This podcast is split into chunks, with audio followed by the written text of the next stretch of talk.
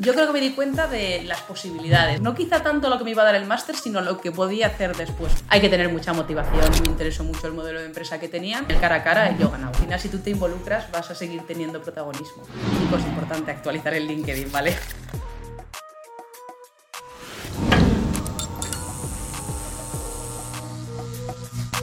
Bueno, Durne, bienvenida al tercer día de la semana alumni de UCAM Spanish Sports University. Esta es tu casa, bienvenida. Buenas tardes, muchas gracias por invitarme. Gracias a ti por estar con nosotros. Hoy eh, tenía muchas ganas de entrevistarte cuando preparamos la entrevista, ver tu perfil, porque tienes un perfil que has estado en empresas como Decathlon, Sport Madness o ahora en Babolat. Entonces, eh, eres un perfil que nos va a permitir contar muy bien la realidad en la industria del deporte eh, el máster que hiciste en Sports Management en UCAM. Entonces, pero bueno, vamos a empezar por el principio, que hay muchas cosas que hablar. Em, ¿Cómo llegas eh, a UCAM, tu vínculo con el mundo del deporte? ¿Cómo decides hacer un máster en, gestión deportiva? Yo creo que es una carrera muy larga, ¿no? Es decir, yo cuando salgo del colegio, del instituto, decido que me voy a estudiar CAFID, a Huesca en este caso, porque yo soy de Zaragoza, y decido que me voy a estudiar CAFID cuando en realidad no sabía si estudiar eso o periodismo deportivo. Sabía que quería estar vinculada en algo que tuviese relación con el deporte, pero bueno, al final me decido más por el apartado más físico, por decirlo de alguna manera. Y mm, una vez que salgo, sí que es verdad que tuve la mala suerte, entre comillas, de presentar el TFG muy tarde. Lo presenté en septiembre y yo quería haber hecho el máster de profesorado. De hecho, al final lo hice, pero no en el momento que yo quería haberlo profe de educación física? No quería, pero sí lo veía, y esto creo que es interesante para todos, lo veía como una puerta abierta ¿no? al, al, futuro. Si no encuentro nada, ¿por qué no? No era algo que me importase hacer, aunque no me veía toda la vida trabajando de eso. una, una salida. Sí, una salida más. Y me tuve que pegar un año que en mi locura transitoria decidí que me metí a estudiar psicología, ahí entre medio. Lo dejé porque no era realmente lo que me gustaba. querías hacer el máster de profe y hiciste más, eh, empezaste grado, grado o máster en grado psicología. en psicología. Grado en psicología, después de haber hecho grado en CAFID. Exacto. Nada, hice al final, no sé, siete asignaturas, una cosa así. Vi que no era lo que yo quería hacer ya el año siguiente conseguí hacer el máster de profesorado. Pero estuviste un año haciéndolo. Pero estuve un año haciendo el grado, exactamente, mientras trabajaba. Y, mm, y, ya después de terminar el máster de profesorado sí que me vi un poco de qué quiero hacer ahora, ¿no? Y creo que fui la típica persona que contrató una empresa para estudiar oposiciones, que creo que esto nos pasa a mucha gente que salimos de CAFIT, se puede sentir muy identificado. Y cuando me puse a estudiar las oposiciones dije, yo realmente... ¿Qué quieres? ¿Qué estoy haciendo? Yo quiero hacer esto. Y dije, yo no quiero hacer esto. Entonces ya pues me puse un poco a buscar, pensar también qué era lo que yo quería hacer dentro del deporte, cómo quería expresarme y ahí fue cuando llegué a, los másters de gestión deportiva. O sea, ahí es la primera vez que te preguntas qué quiero hacer. ¿Tú te preguntaste qué quiero hacer antes del grado en CAFIT? No. Inercia, ¿te gustaba el deporte? Totalmente. Yo era una friki del deporte, toda mi vida jugando al tenis, al pádel, al fútbol, a lo que se pusiese por delante. Quiero deporte. Quiero deporte pero no tenía muy claro dónde iba a llegar con la carrera. Y creo que eso también está bien. O sea, tú no tienes por qué saber qué es lo que quieres hacer después.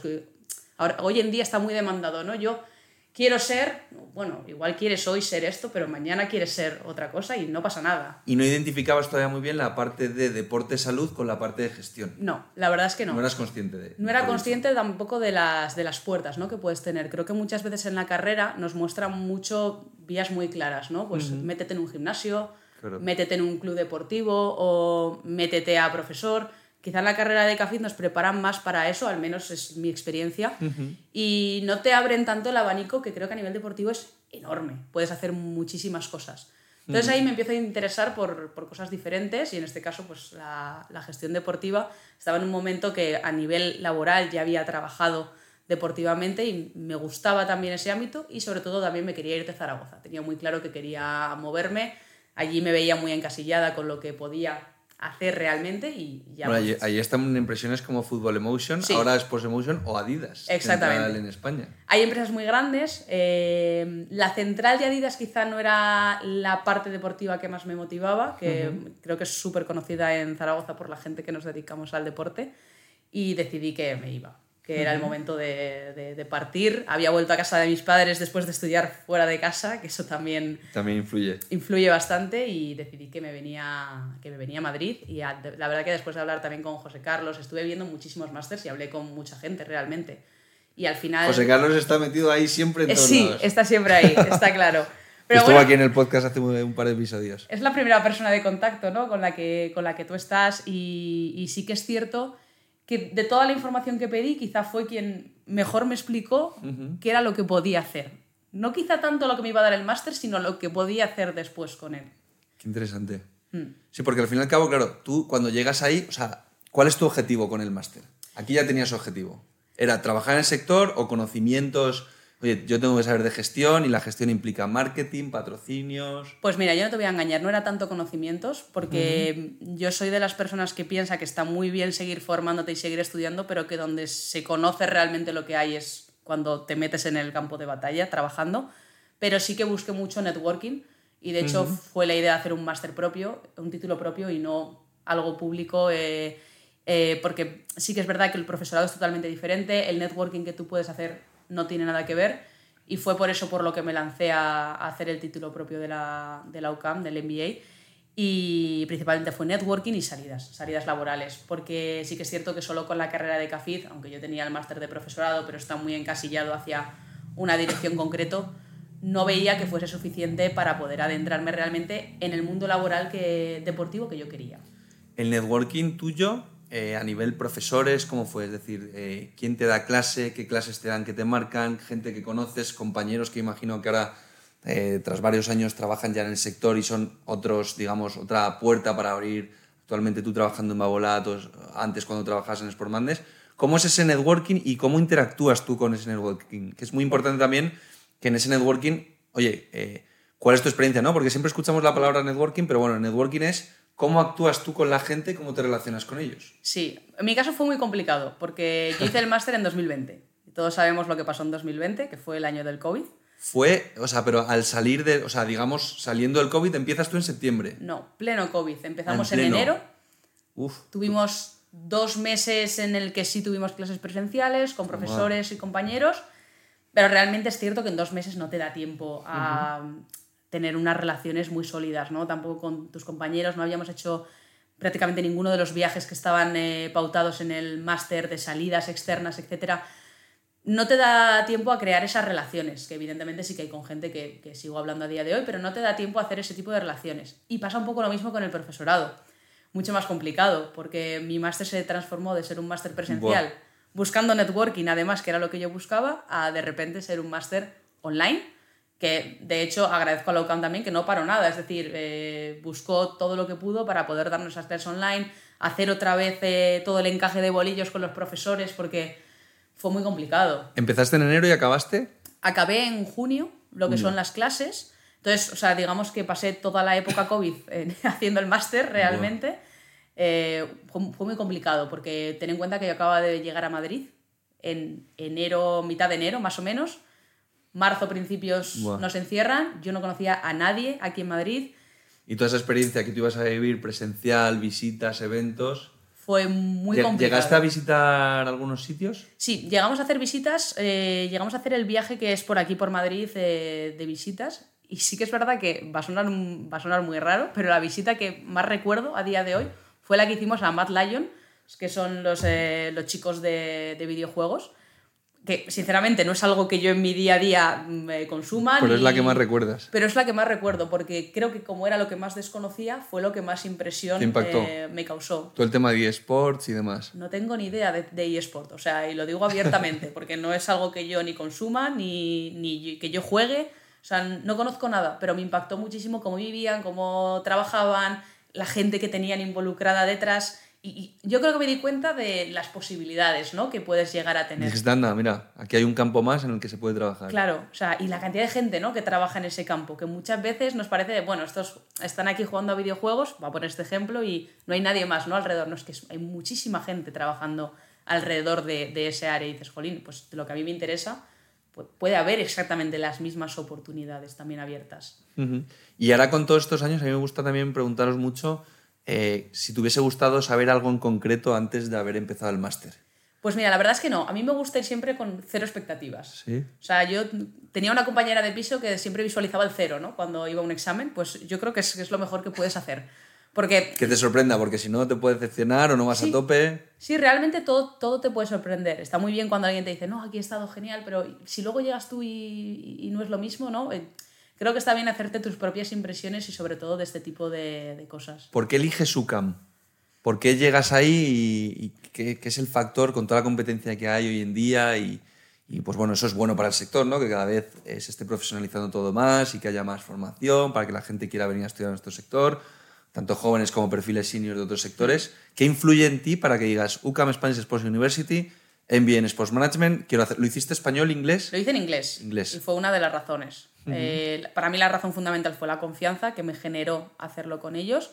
No voy a negar que también fue una cuestión de precios. Es decir, cuando tú te pones a comparar, esto es como cuando vas al supermercado, pues pasa un poco lo mismo. Te cuadró todo. Me cuadró y, y luego además me interesaba mucho que fuese en inglés. Yo el inglés era un idioma que lo tenía bastante, no desterrado, pero sí que es lo típico que desde que sales del colegio, del instituto, pues quizá no vuelves a utilizarlo demasiado, lo tenía un poco oxidado también y me interesaba mucho meterme también en un máster en inglés porque sabía que yo misma me iba a forzar a, a, mejorar el idioma y que era una competencia muy importante para mi futuro laboral. Entonces, mm. Ahí está un poco... Es muy importante eso que acabas de decir porque muchas veces estamos aquí hablando de la industria del deporte, trabajar en el mundo del deporte, pero se nos olvida, por ejemplo, el tema de los idiomas, y eso yo lo digo por experiencia, nosotros nuevamente con, con Impulsing ahora en si va todo bien eh, lo que haremos a nivel global, o sabes inglés no digo que estés muerto, pero te va a limitar. Sí, muchísimo. Te va a limitar. Si, si, quieres hacer, me refiero a una carrera internacional o en empresas de índole internacional. A la larga va a llegar un momento, sí. si quieres crecer, siempre, o sea, que la gente sepa un poco... Sí. Te va a influir 100%. O sea, yo si algo le diría a, a quien quiera trabajar, pero ya no solo en deporte, en, en, en cualquier ámbito... Idiomas. Idiomas. O sea, de verdad. Y... Es que es como algo que es muy básico, ¿no? Sí. Pero que, la, eh, que de verdad que luego, eh, cuando llegas, pues por ejemplo tú ahora en una multinacional, ¿no? Como Babolat, una empresa francesa, sí. eh, pero que al fin y al cabo está en todos los lugares del mundo. Es que es, es esencial. No, si no, no, o sea, no puedes comunicarte si no. El inglés es, hoy en día es mi día a día. Uh -huh. y... ¿Tú trabajas en inglés actualmente? Sí. Todo. prácticamente todo el día, porque mi contacto es Lyon 100% y la comunicación es inglés. Y esto, Edurne, claro, a ti te lo dicen antes de empezar el máster que ibas a trabajar en Babolat en inglés y lo hubieses firmado, eh, vamos, con bueno, los ojos cerrados. exactamente, sí. De hecho, el inglés ya empezó en el máster, pero continuó en, en Sport Madness, porque cuando yo entré allí la empresa todavía era pequeña, no estaba internacionalizada, eran todo franquicias en España. ¿Tú entraste durante el máster en Sport Madness? Sí, eh, fueron mis prácticas. Fueron tus prácticas. Que esto es importante también decirlo. Que... La transición al mercado laboral fue en UCAM a, por la relación sí. que ellos tienen con Sport Madness. Sí, también. Vino, vino Sport Madness a dar una charla a la universidad. A mí me interesó mucho el modelo de empresa que tenían. Ya estuve hablando con ellos eh, allí cuando vinieron esto es una parte fundamental cuando viene gente a, a darte clase, ¿no? mostrar interés por, por, lo que tú quieres hacer. Y desde ahí ya me puse en contacto con José Carlos, vi que era, que era la mejor opción que tenía. Tenía muy claro también que muchas veces nos hacemos pájaros de hacer prácticas en el Real Madrid o hacer prácticas sí, en una sí, empresa gigante. No nos confundamos. Las prácticas, al menos para mí, son para aprender y no para llevar cafés, que pasa muchas veces en algunos sitios. Y yo si algo puedo decir de Sport Madness es que durante las prácticas aprendí muchísimo. ¿Qué tocaste? Pues estuve en la parte de Product Manager eh, uh -huh. desde el, prácticamente el principio, en una época muy complicada para el deporte, porque seguíamos con todo el COVID. Claro, tú ahí, claro, entras en Sport Madness, es verdad. O sea, recién salido de, de pandemia, prácticamente. Junio de 2020. Junio de 2020, claro. Sport Madness, para quien no lo conozca, tenemos un episodio con Alejandro, su fundador, pero empresa de eventos deportivos. Sí, eventos deportivos, extraescolares, campamentos. Presencial. Eh, todo paralizado. ¿Cómo activas eso? Cuando llegas tú ahí, ¿cuál es tu labor en, en, esas prácticas? Pues mira, nosotros sobre todo era generar también negocio para el franquiciado a nivel posterior y también en ese momento, porque había cosas que se podían hacer, y lo que estuvimos haciendo fue una plataforma de gimnasio virtual. Mm. Esta plataforma la generamos, hicimos mucho contenido en vídeo con distintos profesores, la ofrecimos a diferentes entidades, se la ofrecimos a los franquiciados para que pudiesen seguir generando negocio también durante la época COVID, que fue muy difícil para, para todos realmente. Y coincidió además que justo la plataforma virtual era mi trabajo de final de máster. O sea, fue un poco. Eso sí fue Perfecto. mucha coincidencia, pero, pero encajó muy bien. Y, mm, y, fue un poco con lo que yo empecé. Poco a poco también fui, fui creciendo en, en la empresa. Tú lo sabes, pero Sport Madness en 2020 era todavía sí, sí, no una compañía que ver lo que es ahora. Es que bastante ahora... pequeña en comparación con lo que es ahora. Uh -huh. Y eso muchas veces es muy positivo, porque eres una pieza muy importante dentro de esa empresa, aunque tú estés mm. de prácticas. O sea, al final si tú te involucras vas a seguir teniendo protagonismo. Muy importante eso que dices. Eh, a mí, por ejemplo, Impulsion, obviamente, Red Profesional para el Mundo del Deporte, tenemos una sección de empleos ya importante. A mí la gente me pide empleo. Y claro, yo, yo creo que la gente ha estado poco tiempo de prácticas o todavía no conoce eso, ¿no? Y al fin y al cabo creo que has dicho una frase muy importante que es, tus prácticas va a depender de lo que tú quieras exigirte. Si tú vas a las prácticas a escuchar solo y a, oye, hago lo que me digan, creo que es un error que comete muchísima gente, incluso gente ahora que trabaja en sitios muy, muy, muy top. Creo que la diferencia tú la puedes hacer, oye, me piden uno, hago dos. Me piden uno, hago tres. Totalmente. O sea, yo recuerdo, esa época fue muy complicada, pero yo recuerdo estar con Sport Madness de 9 a 1 por la mañana. Yo a las 2 enganchaba en Las Rozas a trabajar de teleoperadora. Esto es muy importante. O sea, yo no he trabajado toda la vida de, de, la empresa deportiva, ni mucho menos. Enganchaba a las 2 de teleoperadora hasta las 10 de la noche. Madre mía. Y había días que volvía a mi casa. Eso ya había sacado el máster ahí. Había, bueno, hubo un tiempo que compaginé también con parte del máster. Hay un tridente fue una cosa un Máster poco... teleoperadora y Sportmandes de práctica. Fue una cosa un poco loca, pero la vida hay que ganársela y vivir en Madrid no es barato. pero hubo un momento que combiné todo durante un mes más o menos. Eso fue locura transitoria. No tenía vida, pero bueno, había que hacerlo en ese momento. Pero es que había días que yo llegaba de, de trabajar y seguía trabajando para Sport Madness, pues porque habían pasado cosas durante la tarde que había que hacer, que había que revisar, que había que tener para el día siguiente y en cuatro horas de prácticas no te da tiempo. Ahí viene la involucración de cada uno, está claro. Sí, total. Pero ahí también vamos a destacar una cosa. Tú empiezas de prácticas en Sport Madness y al final has estado en Sport Madness más de dos años. Sí, eh, exactamente. Contando las prácticas, pues más de dos años. Eh, de hecho, estuve de prácticas seis meses a media jornada. Muchas veces también nos volvemos locos de, ay, no estoy mucho tiempo, no, no hago muchas horas. No pasa nada. Eh. Creo que la involucración de cada uno se ve si haces dos, cuatro, seis o. ¿Pagadas, si se puede preguntar? En mi caso no. Eh, pero es que hay que entender que el momento era muy complicado. Claro, es que Sportmandes ahí en, en pandemia era, era, complejo. Yo sé que Alex ahora, ahora sí. se pagan, sí, pero creo que es muy importante también, y te lo pregunto porque aquí nos gusta contar la realidad, porque no venimos aquí a, o sea, queremos experiencias reales y esto es la industria del deporte y es una industria muy compleja, que para eso hemos creado Impulsing también, para impulsar todo esto y, que funcione mejor, ¿no? Pero creo que es muy importante destacar aquí varias cosas. Uno, Sport Madness ahí estaba eh, fastidiado, eventos deportivos parado. Dos, tú estabas de práctica sin ninguna experiencia en el sector.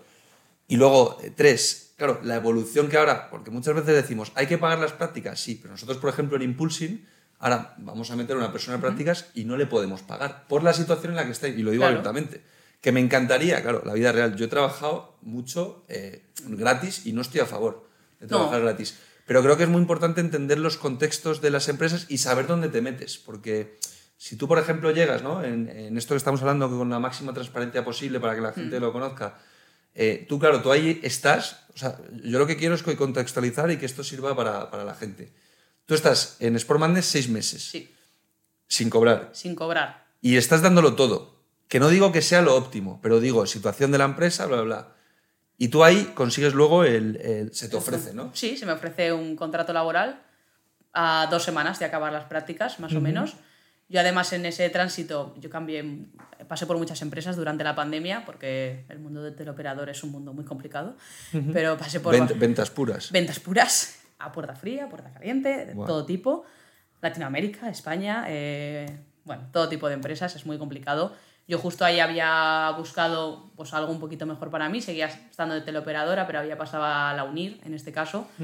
Y de hecho ahí se me complicó mucho Sport Madness y lo que decía abiertamente me ayudó mucho en esa época porque yo en la flexibilidad. UNIR... Sí, en flexibilidad. Yo en la UNIR tuve que hacer un, un onboarding de tres semanas, creo que fue que yo iba al onboarding de 11 a 6, si no me equivoco.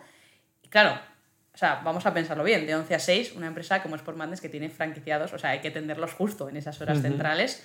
Y a mí Alejandro me permitió hacer horario antes y hacer horario después. O sea, evidentemente yo me ofrecí a ello, pero se adaptaron muy bien y ya en ese momento, pues justo terminé el onboarding en, en UNIR y fue cuando Alejandro me dijo, no quiero que sigas trabajando allí, quiero que te quedes con nosotros, si tú quieres quedarte, evidentemente. Y ahí ya fue cuando empecé a cobrar de Sport Madness, pero seis meses. Ahí entraste oficialmente en la industria del deporte full time. Exacto. Después de un peaje importante de sí. todos esos meses. Mm. Vale, y también tenías, eh, digo, entraste oficialmente porque también, eh, preparando una entrevista, también vimos y estuvimos hablando ¿no? de que has estado en Decathlon. ¿Mm?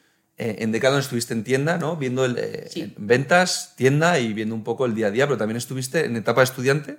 Estuve, sí, bueno, fue justo cuando acabé la carrera, en mi etapa de psicología, estuve por allí y en mi etapa del máster de profesorado, estuve esos dos años en Decathlon. Entré en temporada de verano para plegar bikinis. Aquí esto hay que contarlo también, o sea, no todo es muy bonito. Sí, sí, sí. Y primero entré con un contrato de mes y medio, creo recordar. Además, los contratos en Decathlon en su época eran bastante complicados. Luego me hicieron otro contrato de, no sé si era un mes, algo así, y estuve en cajas ese mes entero, un par de meses, si no recuerdo mal. Y luego ya me contrataron en la sección que yo realmente quería estar, que era la sección de raqueta, y allí estuve ya de vendedora, pues prácticamente los, los dos años, realmente. Claro. Y bueno, esto lo vamos a hilar, ¿no? La parte esta más de raqueta, porque ahora estás trabajando, ahora vamos a la parte bonita, ¿no? La, que, la, que, la que, bueno, la que puede ser más llamativa para la gente, ¿no? Product Line Manager en Babolat, empresón francesa, fundada, si no recuerdo mal, 1875 en Lyon. Eh, una empresón como es Babolat. Mi hermana fue tenista, le patrocinó Babolat en su día, por eso lo sé, si no lo sé por otra cosa. Pero claro, eso suena muy bien, ¿no? Pero ¿qué hace una Product Line Manager? ¿Cómo llegó la oportunidad de Babolat? ¿Cómo entras ahí? yo creo que suena muy bien cuando es en inglés también, ¿no? O sea, todo lo que es en inglés suena como súper redundante. pues esto es curioso, porque la oportunidad llega cuando yo no estaba buscando nada. Yo estaba en Sport Madness muy tranquila y muy bien, muy a gusto. Y me contacta un headhunter por LinkedIn. Chicos, importante actualizar el LinkedIn, ¿vale? O sea, muchas veces no lo tenemos en cuenta. Esto, por ejemplo, en el máster. Y, el perfil de Impulsing también. Exacto. Esto, en el máster nos lo dijeron mucho, que, que, tuviésemos mucho cuidado con el LinkedIn, etc. Y yo era una página que ni siquiera tenía cuando empecé el máster. ¿No tenías perfil en LinkedIn? No tenía perfil en LinkedIn. Me lo hice entonces. No es el mejor perfil del mundo, el que yo tengo, pero bueno, es un perfil útil para si alguien te quiere, te quiere conocer. Y me contactó un headhunter por, por LinkedIn. Esto fue curioso porque me llamaron, me hicieron como una primera entrevista telefónica y me dijeron, bueno, eh, te avisaremos dentro de unos días eh, porque le vamos a pasar tu perfil a la empresa y, y ya te pues, te entrevistarás con ellos directamente. Yo escribí correos, nadie me decía nada, no había respuestas, muy mal, Headhunters. Eh, nadie me dijo nada, nunca. Pero a mí la oferta ya me había interesado mucho. Y esto ¿Ya te habían dicho que era volar? Sí. Y sabía cuál era el puesto. Y esto también viene a que muchas veces no demos por perdida las oportunidades que salen. Porque a mí el Headhunter jamás me volvió a llamar. Pero yo me metí en la página de Babolat y eché la oferta por la página de También por Babolat. Directamente. ¿Qué pasó? Que Babolat me llamó. Y hice la misma entrevista que había hecho por teléfono con el Headhunter. ¿Se lo dijiste al de Babolat que ya lo habías hecho? Sí, sí. Bueno, a posteriori sí lo saben, en ese mismo momento no, pero a posteriori sí que es algo que hemos comentado. Y ya me hicieron esa primera entrevista y ahí ya fue cuando empecé, empecé toda la ronda. Hasta que llegué, estuve unos cinco meses de entrevistas con. Cinco meses para el proceso. Sí. ¿Qué hace un Product Line Manager?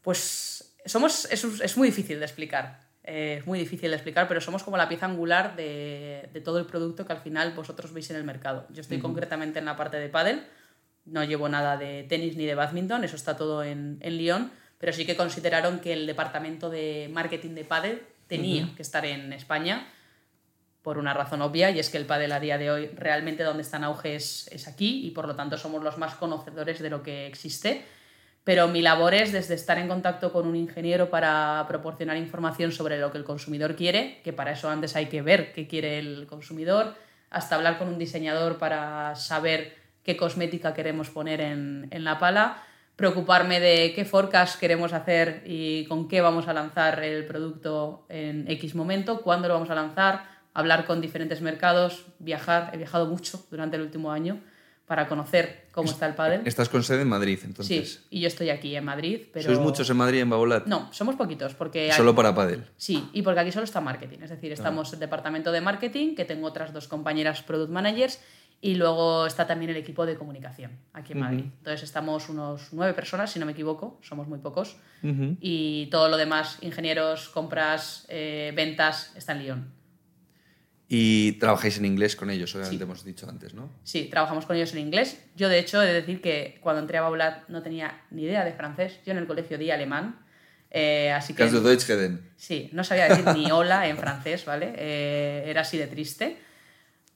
Pero también me animó a formarme en francés. Ahora mismo sé decir poco, pero eh, sé comunicarme en cierta manera, porque sí que es verdad que nosotros viajamos mucho a Lyon y la primera vez que llegué fue como, wow, es que no sé ni pedir una pizza, ¿vale? O sea, esto es fuerte. Cuando llegas a otro país, eh, Francia es un país además bastante cerrado en cuanto a, a, idioma. Mucha gente no habla inglés, mucha gente no habla español. O sea, es muy difícil saber en qué idioma tienes que comunicarte y saber algo mínimo de francés es absolutamente esencial. O sea, esencial. Entonces, también pues mira, te da ese, ese otro vínculo. Me apunté a la escuela de idiomas, saqué la 1 y ahora pues estaba, estoy con el A2 no soy muy buena, pero algo es algo. Bueno, pero eso dice también mucho de ti, ¿no? Que estás en una empresa con sede central en, en Lyon, en Francia, y oye, tienes que saber francés mm. si quieres, por ejemplo, a lo mejor en un futuro tener oportunidades internacionales o carrera, ¿no? Porque si aquí en, en, España a lo mejor sois menos y está más limitado. ¿Qué tiene más peso? Obviamente tenis, ¿no? Más que pádel. Sí, sobre todo tenis, pero es verdad que el pádel está cogiendo mucho peso, porque el crecimiento es enorme. es tremendo. No sabes a dónde puede llegar. Ahora ha habido unos años pues un poco más estancados, lo hemos vivido todas las empresas pero estamos convencidos de que es algo que va a seguir y seguir y seguir explotando a nivel mundial. O sea, lo estamos viendo en, en diferentes países. Entonces, es un puesto muy guay, ¿no? Ahora mismo, porque yo que llevo toda la vida jugando al pádel, que he competido a nivel nacional y ahora estar haciendo los productos con los que yo jugaba, claro. que además he jugado con Babolat cuando era pequeña, sobre todo al tenis, no tanto al pádel, pero al tenis he jugado con Babolat, o sea, es como lo bueno es que tú entiendes también el producto, que eso es muy importante, ¿no? Que te dará también un posicionamiento prioritario frente a otros compañeros, ¿no? Es imprescindible. O sea, en el caso de en mi puesto es imprescindible conocer el producto, las características, componentes, etcétera. Es muy difícil entrar a este puesto si vienes del mundo del fútbol, por ejemplo. Es muy complicado. ¿Que puedes hacerlo? Yo no digo que no, eh, todo se puede aprender. Pero necesitas muchas horas. Pero es, es muy complicado. Ya. Y oye, em, por ir cerrando este episodio, consejo para alguien que quiera trabajar en el mundo, eh, ya no te iba a decir de la gestión deportiva, sino en una empresa, por ejemplo, como Babolat. Eh, contigo estamos viendo ¿no? un poco lo que fue, que te contactó un headhunter. Luego tú obviamente aplicaste ¿no? a través de, la web, pero claro, ¿cuántas solicitudes pudieron llegar eh, a ese currículum? ¿Por, qué a ti? ¿Por, ¿Por, qué te llamaron? ¿Llamaron a muchos o fue por el currículum que lo pusiste de una forma o pusiste ahí también, obviamente, yo me imagino, ¿no? Si tú también tenías un vínculo con tenis, pádel y mm. entras a volar, me imagino que en el currículum destacarías tenis y pádel a tope por todos lados, ¿no? Sí, es una buena pregunta porque además yo no cumplía prácticamente ningún requisito de la oferta que sacaron. Pero muchas veces también hay que hacer cosas que no, que, no has hecho nunca. Pedían, creo recordar, siete años de experiencia. No tenía ni uno. O sea, vamos a ser sinceros. Pero yo siempre estoy muy convencida de que cuando llego a la presencialidad gano mucho y creo que es algo que, que todo el mundo debería trabajar bastante. Entonces, yo una vez pasé la entrevista telefónica, sinceramente, estaba convencida de que me iban a coger. Y no sé cuánta gente pasó, sé que pasó bastante gente, no sé cuánta gente pasó, pero yo estaba absolutamente confiada en que este en, el cara, en, el cara, a cara yo ganaba. O sea, esto es, es muy importante que lo digas, ¿no? Y, y, más con, este, con esta semana alumni que hacemos, ¿no? Que nos escuchen también tanto alumni de, de la UCAM, Spanish Sports University, como potenciales alumnos, que es un poco que entiendan para qué es un currículum. Un currículum el objetivo es que te llamen, punto, no hay más. Luego ya ahí entra otra faceta y otra parte de, de la entrevista, ¿no? Es que yo creo que hay muchísimos factores. Yo en otras empresas he contratado gente también y a mí un currículum, con todos mis respetos... Es una llamada. Es que me da igual. Sí. O sea, yo lo que quiero es conocer a la persona, ver cómo esa persona se desenvuelve. Pero para llamarla tienes, tienes que. Sí. Te tiene que haber llamado algo la atención. Exacto. Tú antes tienes que. Evidentemente tienes que tener un buen currículum y eso no te lo puede quitar nadie. Pero no me sirve de nada que tú tengas un buen currículum si luego cuando llego al cara a cara contigo no, no sabes expresarte o no sabes cómo gestionar ciertas situaciones. O sea, esa parte creo que es súper importante. Muchas veces es más la persona que, que lo que haya hecho esa persona antes. Y tú, por ejemplo, tenemos una persona que también habla, que es muy importante, con, tenemos con muchísima seguridad, eh, que eso también en una entrevista presencial lo que dices tú, ¿no? Tú estás muy segura de ti mismo. Un momento en el que tú, por ejemplo, en este sector que es complejo, eh, hayas dicho, uff, ahí me costó. Un momento de superación que tú hayas vivido ahí que te haya costado. Realmente lo que ha sido entrar después de venir a Madrid no ha sido excesivamente complicado también yo creo que, que las cosas se ganan, ¿no? Y, no ha sido excesivamente complicado, creo que porque lo, porque lo he llegado a hacer bien. Pero sí que la parte de empezar a trabajar en inglés eh, fue difícil. Fue difícil, no fue tan difícil porque todos estábamos un poco en la misma situación, ¿no? De venir de una empresa que, que trabajábamos todos en español, que estábamos Hablas del cambio Sport Madness Babolat. Bueno, ya, direct, justo en Sport Madness, porque yo viví la empresa en la que Sport Madness empezó a internacionalizarse. Ah, ya empezaste ahí en inglés. Claro. Entonces ahí empecé con el inglés, que de hecho me vino muy bien luego para hacer las entrevistas como Abolat, etc. Pero pasamos de hablarnos todos en español a de repente, wow, eh, vamos a escucharnos en inglés, a ver qué dice cada uno, ¿no? Y yo notaba mucha falta de fluidez, de vocabulario, cosas que, que al final no te salían. es el día a día, o sea, horas. son horas y al principio no te sale. Eso yo creo que fue un poco lo más, lo más complicado. Oye, eh, y un consejo para alguien que quiera trabajar en la industria del deporte concretamente, porque tú ahora estás también más metida también, es una mezcla entre producto, marketing, sí. ¿no? Un poco eso, es una mezcla un poco de todo, pero al final no deja de ser gestión. Eh, pero yo creo que principalmente hay que, hay que saber y ser conscientes de que hay que picar piedra para entrar a estos sitios. O, oye, que hay gente que, que entra directamente y, y, también está muy bien, ¿eh? Pero son muy pocos los que les pasa eso. O sea, hay que pasar por, por muchas cosas para llegar a donde quieres llegar y que no pasa nada si llegas antes o llegas más tarde, que hay muchísimos caminos y nunca sabes dónde, dónde vas a acabar. Igual mañana me apetece estar en otro sitio, nunca se sabe.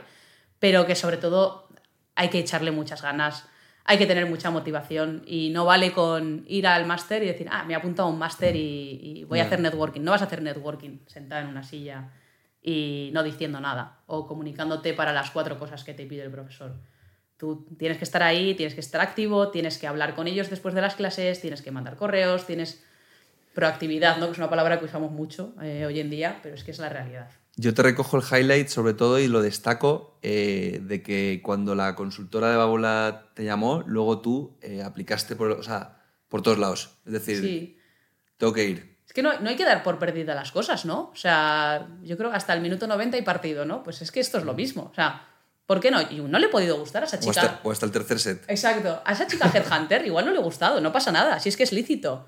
No le podemos gustar a todo el mundo. Pero ¿y por qué no le voy a gustar a la siguiente persona que me vea? Yo que sé quién va a recibir ese, ese currículum nuevo. Es que es un juego de números y la gente tiene que entender que eso, tú atacas a 20 y te responde uno, atacas a 40 te responden dos. Y no frustrarte, sino que saber que es parte del juego. Sí, es que no hay, no hay que desistir. O sea, igual tú te pegas buscando trabajo un año y parece muchísimo, pero te puede pasar y cuando no buscas nada, eh, las oportunidades aparecen. Y cuando aparecen, de verdad, hay que cogerlas. Y evidentemente hay que valorarlas, pero, pero hay que saber. Buscar trabajo es un trabajo, Durne. Totalmente.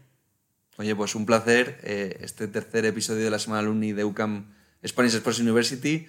Eh, muchísimas gracias por todo lo que nos has aportado. te podría seguir preguntando, pero lo tenemos que dejar aquí. y muchas gracias y mucha suerte. Nada, gracias a vosotros. Un placer.